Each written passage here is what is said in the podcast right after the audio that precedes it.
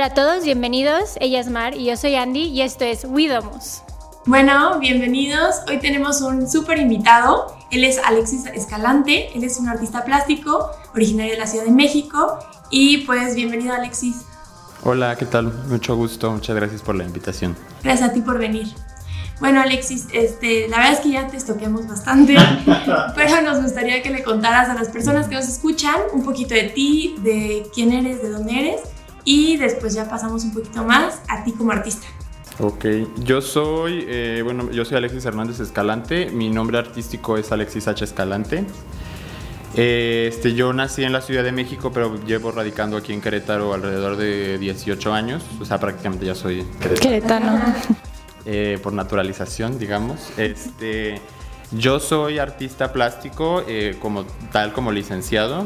Me especializo en el área de pintura y grabado eh, sin embargo, también durante mi proceso universitario eh, también empecé, bueno, me, introduje al mundo de la danza contemporánea y el performance. Entonces, este, un poco mi trabajo como artista multidisciplinario, que es justo como mi, mi tarjeta de presentación, digamos, es justo de este, transitar en esos dos espacios, ¿no? Tanto 100% plástica, 100% danza y, y, todo lo que hay como en medio, ¿no? Como descubrir ese abanico para mí un poco digamos, como bebé o, nuevo, sobre todo en este estado, ¿no? En el estado de Querétaro. Sí, totalmente. No es un estado que se caracteriza por, por la parte artística o por presumirlo, eh, ¿no?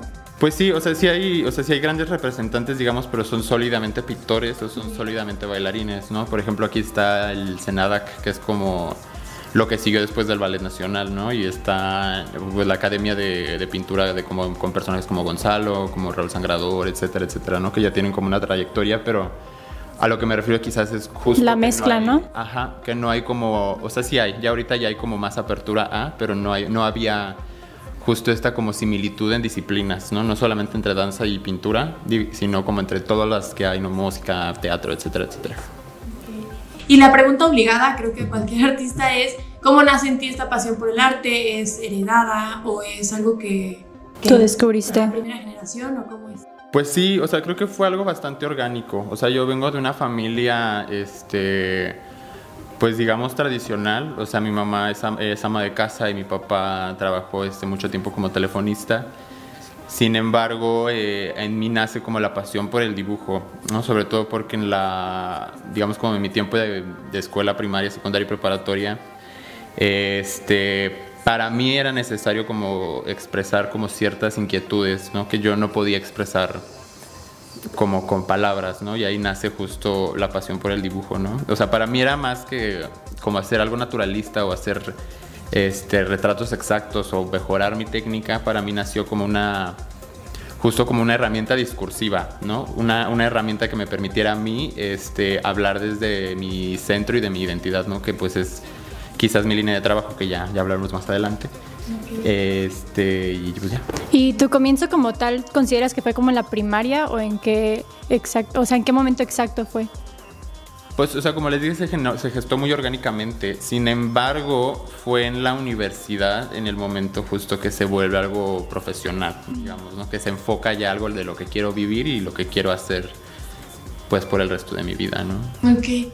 Y justo como platicas al principio, nosotros sabemos que tú eh, trabajas mucho con el cuerpo en la parte de danza, diferentes técnicas y también el arte plástica. ¿Dónde tú encuentras este punto de convergencia entre los dos? Entre lo corpóreo y la pintura? Eh, uy, creo que el momento exacto fue justo también en la universidad. O sea, para mí la universidad fue, eh, o sea, más que como que, que, trabajar por el título o lo que sea, fue justo un proceso de, de hacer similitudes entre muchas cosas, ¿no? Y muchas disciplinas. Eh, de hecho, mi incursión en la danza empieza en la universidad. Este, yo empecé a hacer danza aérea como por fitness, digamos, como por ejercicio.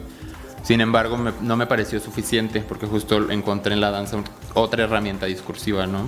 Entonces, entrando a la universidad, lo que hice fue eh, todas mis materias optativas las metí al área de danza y, eh, pues empecé a cursar junto con, como con una generación abajo de la mía eh, la, la, materia de técnica de danza, ¿no?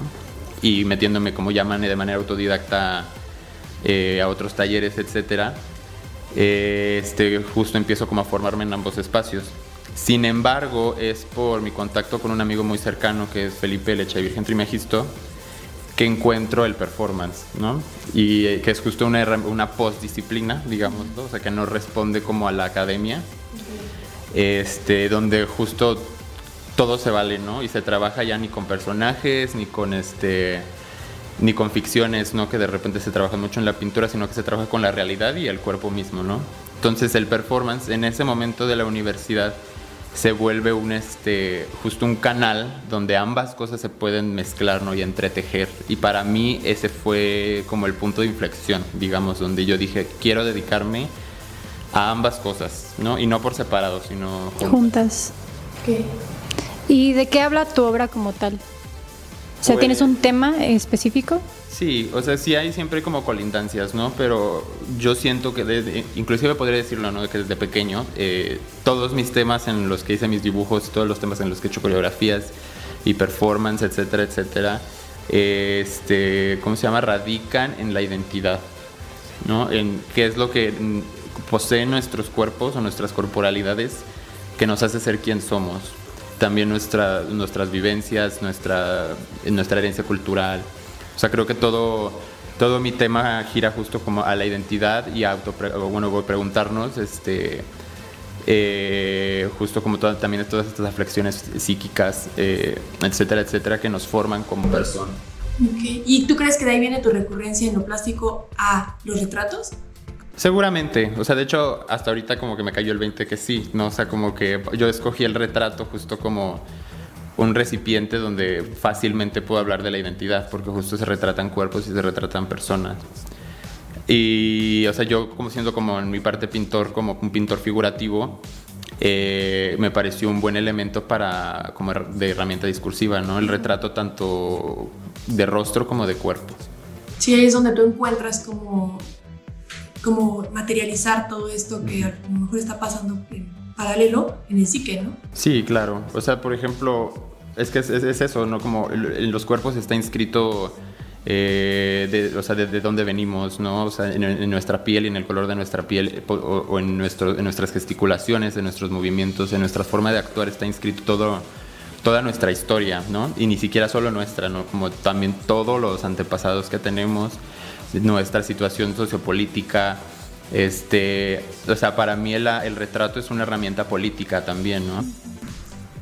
Ok, y justo como adentrándonos un poquito más en eso, ¿a qué discurso te has apegado más en, en, tu arte? O sea, ¿a cuáles de estos discursos que mencionas ahorita, que están como en nuestro cuerpo, tú te apegas más o qué es lo que quieres eh, hacer notar? Pues siempre ha sido un proceso. O sea, actualmente puedo decir, eh, que ahorita me estoy, o sea, como que mi mirada está yendo como hacia la identidad sexual y de identidad de género, ¿no? Este, justo porque he estado experimentando justo en, mi cuerpo esos cambios y siento que es lo que viene para mí, ¿no? O sea, también trabajo mucho como, como con el tema de la, como de la ansiedad, de la, de la depresión y todas estas como afecciones psíquicas, ¿no? Que, que son bastante contemporáneas, de hecho. ¿Y cuál consideras que es uno de los momentos más importantes, o sea, para marcar tu, tu arte como tal? Ay, este, hablando como empiezas de arte, o, como en qué sentido. Pues en general, ¿a quién eres hoy como artista? ¿Qué puntos de inflexión encuentras? Ok. Mm, creo que me gustaría enfocarlo como a mis, como a mis grandes maestros, que creo que son justos los que pues te forman, por lo menos formalmente, ¿no? Eh, en el área de la pintura, yo creo que mi más grande maestro es Gonzalo García, que es un pintor este, queretano, eh, que justo trabaja mucho con todos estos temas de la identidad y el, nacionalismo contemporáneo. Me gusta también en el área como de performance, es, bueno, Felipe Leche Virgen Trimegisto, que tiene un trabajo muy amplio dentro del estado de Querétaro en cuanto a sexualidades, identidades y nuevas masculinidades. Este, en el área de danza, pues eh, he tenido muchos maestros, pero creo que la, la, más importante es Caro Floyd, que es justo mi, con la que trabajo actualmente, que es mi, como mi compañera, amiga y aliada, ¿no? Entonces, como en todos mis proyectos relacionados con cuerpo y danza. Ok. Y bueno, hasta el momento, ¿cuál consideras que ha sido uno de los momentos más importantes dentro de tu carrera? Que más recuerdes o que creas que es como emblemático. Yo creo que una pieza que presenté en el 2019 que se tituló Fakir eh, fue un proyecto de gran formato que involucró video, este, danza e instalación. O sea que fue, o sea, era un proyecto justo multidisciplinario donde eh, a través de, la, de, un, de, un, eh, ¿cómo se llama? de un elemento discursivo plástico, que era una, una cama de clavos doble, o sea que tenía clavos por ambos lados, creé, como una analogía de la, del amor, digamos, o del amor este, como más profundo, o sea, como la, esta idea de que dos personas este, necesitan sacrificar algo para poder estar juntas, ¿no? que es justo en este caso era dolor físico. ¿no? Entonces a partir de ese instrumento creamos una, este, creamos una pieza coreográfica que se trasladó al video y se expuso en el Museo de la Ciudad el 25 de octubre, si no me equivoco, del 2019. Y para mí fue un momento muy importante porque es la primera pieza de este formato enorme que, o sea, que está completamente bajo mi dirección, ¿no? Y es este como justo mi apertura al, a los museos, porque es como mi, es mi primera exposición individual, de hecho. Y tú hablas mucho, bueno, sobre la disciplina. ¿Tú consideras que la escuela te preparó con esa disciplina o no tiene nada que ver la escuela con eso? Pues bueno, como dije, o sea, yo tomé la universidad como herramienta creativa, ¿no? O sea, en realidad, eh, aunque tampoco me puedo considerar autodidacta, la universidad me brindó herramientas. Es así como yo siempre lo he visto. O sea, me, me, me brindó formas de hacer las cosas, formas de pensar las cosas. Sin embargo, creo que el trabajo de cada artista es encontrar su camino. ¿no? O sea, la universidad, es falso creer que la universidad nos va a hacer artistas. O sea, el, artista se, se, hace con trabajo. Y, y, justo en estas como ansias de, de, seguir creciendo fue cuando yo comencé a buscar mis propios maestros, que en este caso fue Gonzalo García, Leche de Virgen Trimegisto, etcétera, etcétera, ¿no? Ok. Y aquí como que viene un, un, un dilema o, o algo que socialmente creo que es polémico, que es el artista es talento, es disciplina, y también es cierto que es fácil como ser artista. Pues depende de dónde estés y dónde hayas nacido. o sea, creo que, o sea, involucra muchísimas cosas, ¿no? O sea, desde mi perspectiva como una persona, dígase, blanca, de una posición económica relativamente buena, es un poco más sencillo, ¿no? O sea, porque yo tengo puertas abiertas por el simple hecho de ser quien soy. Eh, sin embargo, en este estado, sobre todo, la posición del arte está en un terreno un poco complicado, o sea, sobre todo porque no tiene el valor que debería tener, ¿no? O sea, en ciudades monstruo como Ciudad de México, Guadalajara o Monterrey, el arte tiene otra perspectiva, ¿no? Incluso también, o sea, Querétaro a lo mejor ofrece ciertas oportunidades a las personas que vienen aquí y como dices, eh, el nivel de vida es, es bueno, pero yo viví en Oaxaca y aunque el nivel de vida es muy malo ahí, uh -huh. Las oportunidades para el artista son muy importantes porque aparte es un, es un estado que lo ha representado históricamente su arte. Sí, Entonces sí. apoya demasiado esa parte. Sí, de hecho justo qué bueno que lo mencionas porque, o sea, estás hablando justo de que la, el arte nos da identidad, ¿no? Y qué feo que de repente un estado no lo ve así, ¿no? O sea, y, y pasa, o sea, no somos el único, o sea, este, hay varios estados de la República en el que el arte no, no se valora como eso, como una como un aporte a la identidad del mexicano, ¿no? Porque somos una nación súper joven, tenemos 200 años de existir, ¿no? Entonces, es, bueno, 200 y cacho. Entonces, este, pues me parece o sea, muy importante en ese sentido también. Sí, exacto. Y leímos que ganaste un bienal, o sea, ¿cómo fue eso? Ah, bueno, fue, este, quedé seleccionado. Ah, este, okay. fue, es una bienal internacional, se llama eh, Bienal Internacional de Estampa y Grabado de José Guadalupe Posada participé en la tercera edición. Es una, bueno, como dije, es una bienal internacional y este, pues aparentemente mucho prestigio. este, pues nada, o sea, más bien, eh, eh, llegó la convocatoria a la universidad y un maestro que es este Rafael Silva fue el que, el que decidió, ¿no? Como que que vamos, o sea, que quién quiere participar y, y todos y etcétera, etcétera, ¿no? Entonces, pues yo me planteé desde un principio justo un proyecto personal. Yo hice un retrato de mi familia en eh, un retrato como esférico, como en, como en este lente de ojo de pez. Y ya jugué de repente como con la, la forma de plasmar a las personas, etcétera, etcétera. Y justo era un retrato de mi familia en Navidad del año 2016. Eh, afortunadamente quedó seleccionado y, eh, y, pues este pues nada pues fuimos todos este la y pues o sea si te das cuenta justo como en este tipo de de, eventos y concursos la, la calidad, ¿no? Que, que existe, que, ¿no? existe, ya ni siquiera en México, ¿no? Del mundo. Porque de hecho el primer lugar creo que lo ganó un chico de Nueva Zelanda. Ok. Y como artista, ¿a qué te dedicas? Y aquí viene una pregunta, como artista, o sea, ¿de qué se vive? Y más un artista multidisciplinario que, como dices, no tiene un enfoque particular. Mm, pues eh, eh, un poco es picar piedra. o sea, pues como dije, es muy difícil vivir del arte aquí, ¿no? O sea, aquí nos dan, o sea, en el lugar donde yo trabajo, que es eh, como el más formal, digamos, que es, que es como maestro de danza aérea. o sea, como no conozco ninguna persona que tenga seguro, que tenga prestaciones. O sea, por ejemplo, yo prácticamente no tengo vacaciones. Este, eh, sin embargo, pues es el camino que escogí, ¿no? O sea, y no quiere decir tampoco que tenga que ser así. Eh, o sea, creo que sí hay una oportunidad de cambio en, en, nosotros, ¿no? Como en, en, encontrar otros, otras, otros espacios de trabajo y otras condiciones laborales. Sin embargo, ya en, una, en un aspecto más personal, eh, yo me dedico a la docencia. O sea, ese es como la forma que yo genero mis ingresos. Eh, tanto como maestro de danza aérea y ahorita que empecé ya un grupo de dibujo. Y también en proyectos personales, o sea, como ya digas encargos o, o, exposiciones y, o participar en galerías, ¿no? Que por ejemplo ahorita estoy, eh, bueno, eh, me, han invitado varias veces a participar en una galería nueva aquí en Querétaro que se llama Arte Vive. Ah, perdón, Vive Arte, ya, sí, dando mala información. se, repite, se cancela la invitación.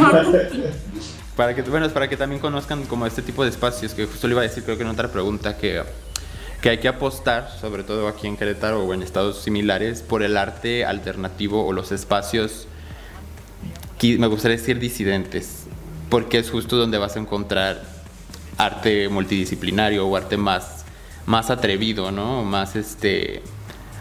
Ay, ¿Cuál es la palabra? Más este... ¿Como fuera de la caja? Ajá, Justamente, o sea, aquí, ahí están los proyectos nuevos y son los lugares que en realidad están impulsando al arte joven. ¿Y si te gusta a ti ser docente? Porque es algo muy difícil, o sea, no cualquiera puede ser docente, ¿sabes? Sí, sí, sí. Sí, es de vocación también. también. Es eso, es, vocación, creo. O sea, yo, o sea, por desgracia casi es como nuestro destino, ¿no? Sobre todo a los bailarines. Creo que el área de trabajo más inmediata es la docencia. Eh, sin embargo, sí como lo dices, la docencia no es para todos, o sea, hay que encontrar justo un camino y una metodología que, que asegure que, digamos, que lo que tú estés impartiendo sea verdaderamente tanto conocimiento, eh, tanto como algo disfrutable y tanto como algo significativo. Claro. Y bueno, sabemos que pintaste un, mural en el Tepe, ¿cómo se dio esta oportunidad? Eh, ¿Y cómo fue esa transición del lienzo a, a los muros? ¿Ya estabas acostumbrado o fue algo nuevo? No, fue algo completamente nuevo. De hecho, eh, pues, pues sí, completamente diferente. O sea, eh, en, este mural yo participé como invitado, como este, el proyecto estuvo bajo la dirección de Alonso Bravo, que es mi pareja, y él, este, él sí se dedica al mural. Él es arquitecto, pero también es artista plástico. Entonces, este, a él lo invitan y como es era un muro muy grande, eh, decidió armar como un equipo de trabajo. Estábamos, bueno, él, en la dirección, yo como colaborador, otro chico que lo pueden encontrar como Eric ETC en redes sociales y Diego Guerri, que también es un artista multidisciplinario. Este, y la verdad el proceso, o sea, de pensar las cosas en gran formato de verdad cambia, ¿no? O sea, porque por más grande que sea tu lienzo, sigue siendo un lienzo, ¿no? Entonces era otra dinámica completamente diferente, o sea, era levantarse a las 8 de la mañana, armar andamios para que no nos diera el sol, este, preparar las pinturas sellados en, botes enormes, este, pintar, ir, hacia a cruzar la calle, etcétera, etcétera. Y lo más importante creo que fue el hecho de tener que eh, estar, estar con la gente, ¿no? Porque estás pintando en tu barrio, ¿no? Porque yo vivo ahí. Y, justo, o sea, las dinámicas sociales, ¿no? Que existen dentro del mercado, dentro del, pues del pueblo mágico, ¿no? Que ahora ya es así pueblo mágico, digo, este, sí, barrio mágico. Y es lo interesante, ¿no? O sea, llegamos a ver hasta el borrachito de la esquina que se peleaba con no sé quién, hasta señoras que llevan viviendo por generaciones en sus casas, y las historias que nos contaban, ¿no? Inclusive, y ver también, porque nos íbamos a las 10 de la noche, ver el lado oscuro también del Tepe, ¿no? Porque como es una zona de paso, siempre hay como, digamos, como violencia en, los alrededores. Toda una experiencia. Sí, o sea, realmente se volvió una dinámica social, ¿no? Sí, justo. O sea, y, y, bueno, hicimos un conversatorio al final del mural en la otra bandita, que es también un espacio cultural alternativo. Y justo eso era, fue como de lo que más eh, recalcamos, ¿no? O sea, que en realidad este mural es para ellos. Y de hecho lo pensamos para ellos, porque las temáticas que manejamos, este, tanto nosotros como Tania Quesada, que es otra pintora mexicana queretana, que pintó al lado de nosotros, era eso, ¿no? O sea, en realidad esto es un homenaje a, a ustedes. Y pues en realidad creo que la, o sea, las personas lo recibieron bastante bien. Súper. Y ¿Tú cuáles consideras, justo hablando de esta parte del queretano como artista, cuáles consideras que son los conflictos o a lo que se enfrenta eh, un artista, sobre todo multidisciplinario, en Querétaro hoy en día en, la parte social? Mm, en la parte social. Eh, bueno, creo que el artista multidisciplinario queretano se enfrenta justo a la falta de espacios y recursos. O sea, por lo, menos en mi modelo de trabajo yo necesito un presupuesto muy grande para hacer cierto tipo de proyectos, ¿no? Y a pesar de que sí existen, eh, digamos, como convocatorias, apoyos como el PEGDA o el Apoyarte, de repente no parecen como necesarios. O sea, otra cosa también es que como tal no estamos, o sea, como no somos una disciplina, este, digamos, como completamente académica o, pues sí, académica, entonces justamente no hay como tanto reconocimiento hacia nosotros por lo tanto no hay, más, no hay espacios y por lo tanto no hay recursos. O sea, ¿crees que pasa un poco eh, como lo que pasa o, pasó en algún momento con el arte contemporáneo, que era como desvalidada al lado del arte clásica o del arte... o sea, muchos, muchos críticos descalificaban totalmente el arte contemporáneo porque decían como un, incluso en su momento un migitorio de Duchamp puede ser una obra de arte. Y lo ponían en un contraste contra una obra clásica o renacentista. ¿Crees que pasa actualmente lo mismo con eh, el, arte multidisciplinario? Parecido, o sea, porque el, arte multidisciplinario está muy de la mano con el arte contemporáneo, o sea, somos como, son como primos, digamos. Este, bueno, ahorita con, el comentario que dices, o sea, creo que es importante aclarar, aclarar eh, bueno, un amigo una vez me hizo como una analogía, que tratar de entender el arte contemporáneo es como intentar meter un, una, un pan baguette en una tostadora. O sea, no se puede. O sea, se tienen que analizar completamente separados, ¿no? Sin embargo, creo que nosotros como artistas multidisciplinarios, nuestro mayor problema es justo que de repente no hay forma de catalogarnos, ¿no? O sea, porque como no pertenecemos ni a ni una disciplina ni a otra, de repente es este extraño como intentar entrar en ciertos lugares. Eh, o sea, justo pues tendríamos que, o sea, tendríamos que nombrarnos como artistas contemporáneos por lo mismo, ¿no? ¿Y cómo fue que te diste a ti tu nombre? O sea, ¿cómo fue que la gente empezó a reconocer tu arte? Pues ahí vamos, de hecho todavía, ¿no? sé, es un trabajo continuo, ¿no? O sea, de, hecho es muy chistoso porque eso se logra justo con socializar, ¿no? Y eso es algo que a mí no me gusta hacer, o sea, yo soy muy huraño, la verdad, ¿no? Entonces, eh, pero puedo decir que el, reconocimiento que, he ganado ha sido por trabajo, ¿no? Claro. Más que por relaciones, y eso me hace sentir orgulloso también. Este, sin embargo, pues eh, justo pues moviéndome en muchos espacios, o sea, hay mucha gente que piensa que yo soy bailarín, ¿no? De formación. Y pues entonces eso me acerca al gremio de la danza, ¿no? ahorita, por ejemplo, estoy trabajando como con ciertos, este, ¿cómo se llama? Como joyería o digamos como, como un trabajo... ¿Como artesanal? Como artesanal que me acerca a otro espacio, ¿no? Y también en la pintura me acerca a otro espacio. Entonces yo a pesar de quizás conocer poca gente, conozco gente de todas partes. Sí, porque justo si te dedicaras solo a la pintura, te tendrías que poner como en esta parte snob o social con los artistas plásticos, ¿no? Pero en tu caso, aparte tienes que como que integrarte a diferentes espacios. Sí, o sea, de hecho creo que nosotros tenemos, bueno, también todos los artistas contemporáneos tienen esta maldición de que son buenos en, eh, ¿cómo se llama? De que saben de todo, pero no son buenos en nada, ¿no? Y lo mismo dicen de los comunicadores.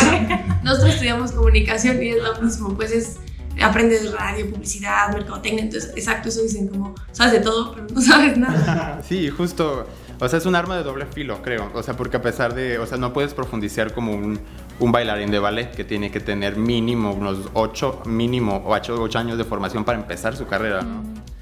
Sin embargo, o sea, eh, creo que es eso, o sea, creo que es otro modelo completamente separado al de las disciplinas aisladas, ¿no? Que es el que no, no, se termina de entender. O sea, porque si un bailarín podría venir y decirme, tú ni eres bailarín, tú no estudiaste danza, no, no, no cursaste tantos años de ballet.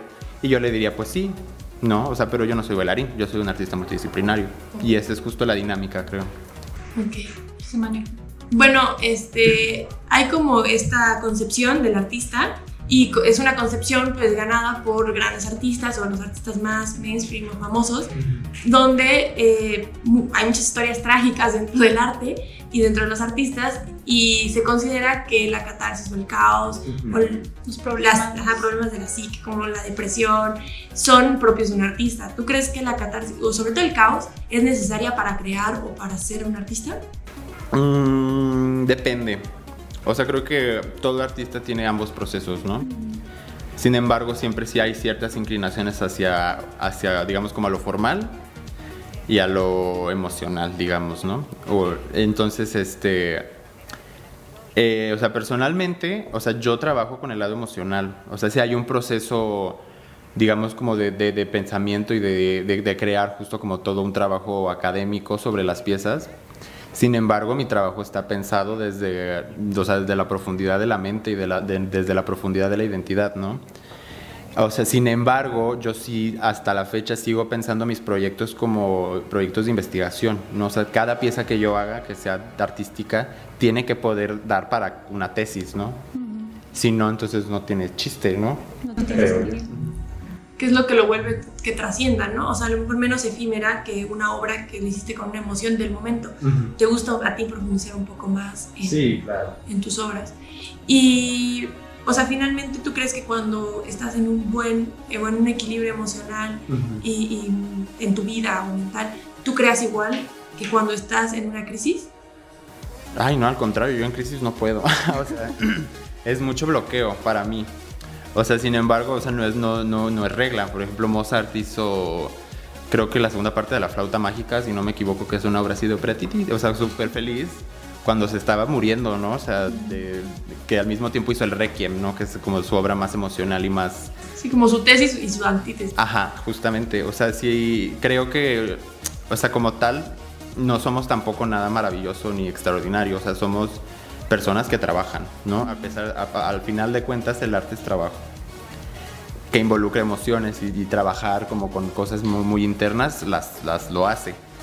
Sin embargo, ya cuando se, se, desvirtúa como esta esencia de que en realidad pues es nuestra forma de vida y es de lo que vivimos, ya de repente como que pierde como, mm, no como su esencia, pero sí su estructura.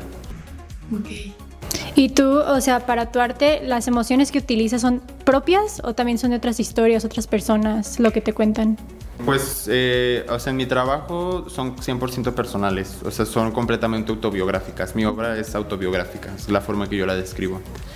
Eh, sin embargo, o sea, si este, digamos que yo, por ejemplo, tengo que buscar en pensadores como Freud o Lacan, eh, para entender como más analíticamente, digamos, o más formalmente de dónde viene como, digamos, esa emoción o, ese algo que inspiró al cuadro o que está...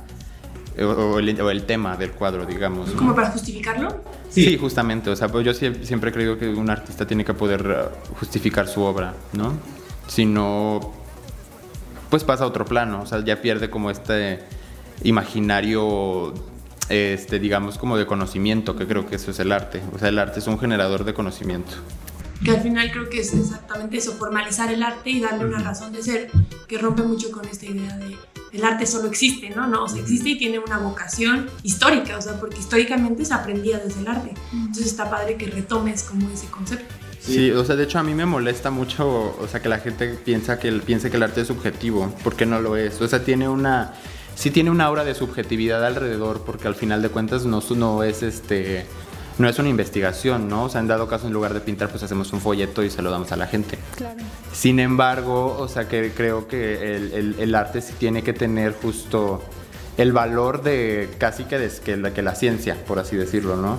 O sea, la ciencia te da como datos duros que de todas formas sabrá Dios si son real. Y por el otro lado, el arte hace preguntas, ¿no? Muy bien formuladas y muy bien pensadas. Y justo esa parte de, como artista, crees que esa subjetividad que justo comentas como no existe, eh, es difícil de que entienda la gente? O sea, porque mucha gente solamente lo ve como algo gráfico, no tanto como algo, un proceso de una historia. Sí, claro, o sea, y el ejemplo más claro y más como común creo es este, esta onda de que ven una obra de Picasso y dicen, ay, mi hijo de tres años podría hacer eso, ¿no? O sea, sin embargo, sin, sin embargo, Picasso tuvo un proceso en el que decidió romper con la bidimensionalidad, digo, con la tridimensionalidad porque en su tiempo lo necesitaba, ¿no? Estaba, él, vivió las vanguardias. Entonces era justo encontrar otras formas discursivas de entender la realidad, ¿no? Y justo cuando a nosotros, bueno, a nosotros como personas, digamos, alejadas al arte, nos rompen esta idea de la, de la realidad eh, representada, pues ya no entendemos. O sea, y es lo mismo que pasa con el arte abstracto, ¿no? O sea, por ejemplo, yo, bueno, yo tengo una experiencia con mi familia que una vez que fuimos a Houston, porque ahí vive la familia de mi mamá, justo yo tenía muchas ganas de ir a la capilla de Rothko, que fue una de sus últimas obras. Él es un expresionista abstracto, eh, y que bueno, que toda su obra está en Estados Unidos, que él justo trabaja con masas eh, gigantes de color, ¿no? Porque para él el color, en, a, eh, este, digamos como a partir de la contemplación, te generaba como ciertas sensaciones, ¿no? Eh, y, por ejemplo, esta, esta, capilla está plasmada de cuadros negros. Entonces de repente, o sea, mis, o sea yo estaba como menso viendo los cuadros y todas mis primas así de, pues eso qué, ¿no? Sin embargo, por ejemplo, yo, podría yo podría hacer un símil de, de, ver este cuadro de Rothko por horas, como estar en la playa viendo el mar de noche, ¿no? Que es justo este, tiene este mismo efecto como magnético, ¿no? Que Marco, digo, Mark Rothko lo hace con el color y el mar lo hace por, el, por las olas, digamos, ¿no? O sea, es, es eso, o sea, como hay que pensar el arte no como algo representacional, sino el arte como algo, o sea, que viene con una temática, que viene con algo pensado, que viene con algo que te quiere preguntar. Exacto. Eso que te atrapa, ¿no? Justo. Y, y, hablando como del valor del arte, ¿tú qué crees que determina el valor de una obra? O como, como este debate justo de Picasso, ¿por qué vale tanto una obra de Picasso? O sea, ¿dónde tú crees que entra ese valor de la obra ya pues al plano social, monetario?